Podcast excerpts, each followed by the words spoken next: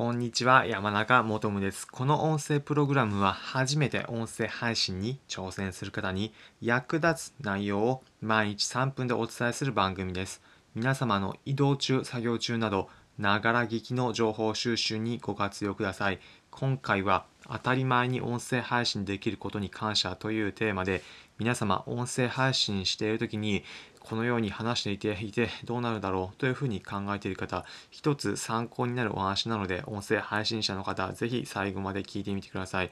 皆様音声配信できることをどう思っているでしょうか？このサービスを使っていて自分が音声を配信していくこと誰かに聞いてもらえること普通というふうにま思っている方多いかと思います。私もそうです。まただ今回なんでそんな話するかというと、まこれ普通じゃないからなんです。なんでかっていうと、皆様10年前とか、そうでもなければ5年前とか、どういった状況だったか、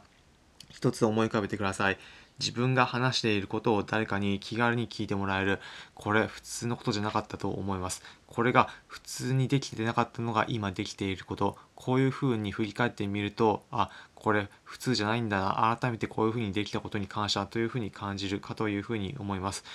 これなんで改めて話させていただいたのかと思うとこれ普通に感じないとまたいろいろなことに挑戦挑戦挑戦悪い意味でのいろいろと手を出すというふうになって結局何にもならないというふうになるというふうに感じたことがあったからです。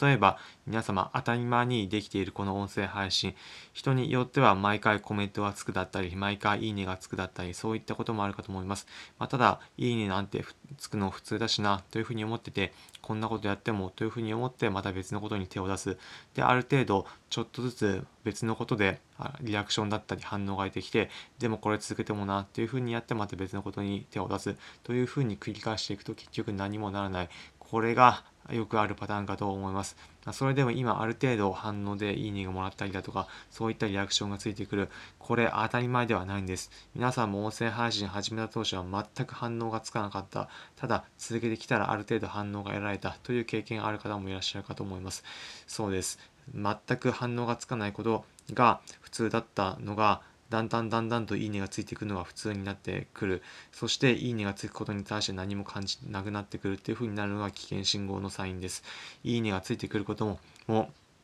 当たり前ではなく、それだけ聞いてくれることが、聞いてくれる方がいる、それだけに、えー、改めて感謝というふうに感じます。まあ、今回のことを、えーと、お話ししようと思ったことに関しては、一つ、えーと、前回の、え、放送した内容についてコメントいただいたので、それも合わせて紹介させていただきます。えー、前回のまでの放送タイトル名「音声配信すると何かが起きる音声配信のお悩み相談」ということで音声配信を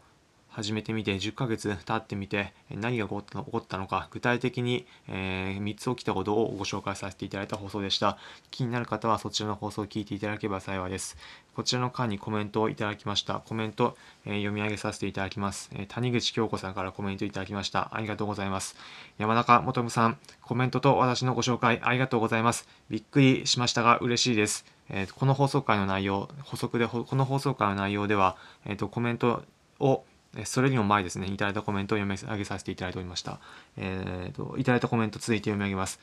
びっくりしましたが嬉しいです。ありがとうございます。この回でお話しされた通り、スタイフは話し方の訓練も兼ねてます。それを多くの方に聞いていただける本当にありがたいです。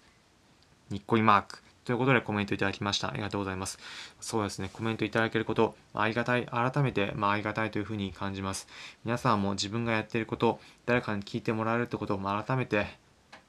自分ができていることあありがたいなというふうに感じていただけると音声配信改めて続けようだったり、まあ、そういったことを考えるきっかけになるかと思います。まあ、今回の内容、ま、少しでも皆さんの聞いてくださった方に参考になる内容であれば幸いです。ということで今回のまとめです。今回は音声配信で当たり前にできていることに感謝というテーマでお話しさせていただきました。結論、音声配信できていることを改めて感謝するってことを皆さんも、皆さんも考える何かしら参考になれば幸いです。今回の内容参考になったという方は、いいねの高評価、またこの音声プログラムのフォローのボタンをポチッと押していただければ幸いです。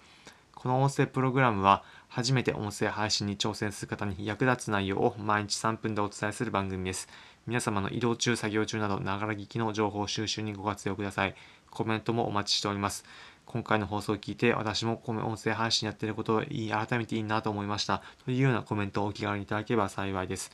また、音声配信のエッセンスすべて皆様配信するときに見られるようにしておきました。気になる方、音声配信のエッセンスすべて Twitter で見ることができるので、Twitter のリンク先説明欄に貼っておくので、そちらからご覧ください。また、音声配信されるときに自分でどういうふうにすればいいのかわからないという方もいらっしゃるかと思います。そういった方向けに音声配信の語り合い場ということで、気軽に皆さんで話し合って語り合える場所をご用意しました。音声配信サービスのスタンド FM で毎週土曜日の午後2時、14時から音声配信の語り合い場、ライブ配信でご用意しております。気になる方は毎週土曜日の午後2時、14時に音声配信サービススタンド FM で山中求むまたは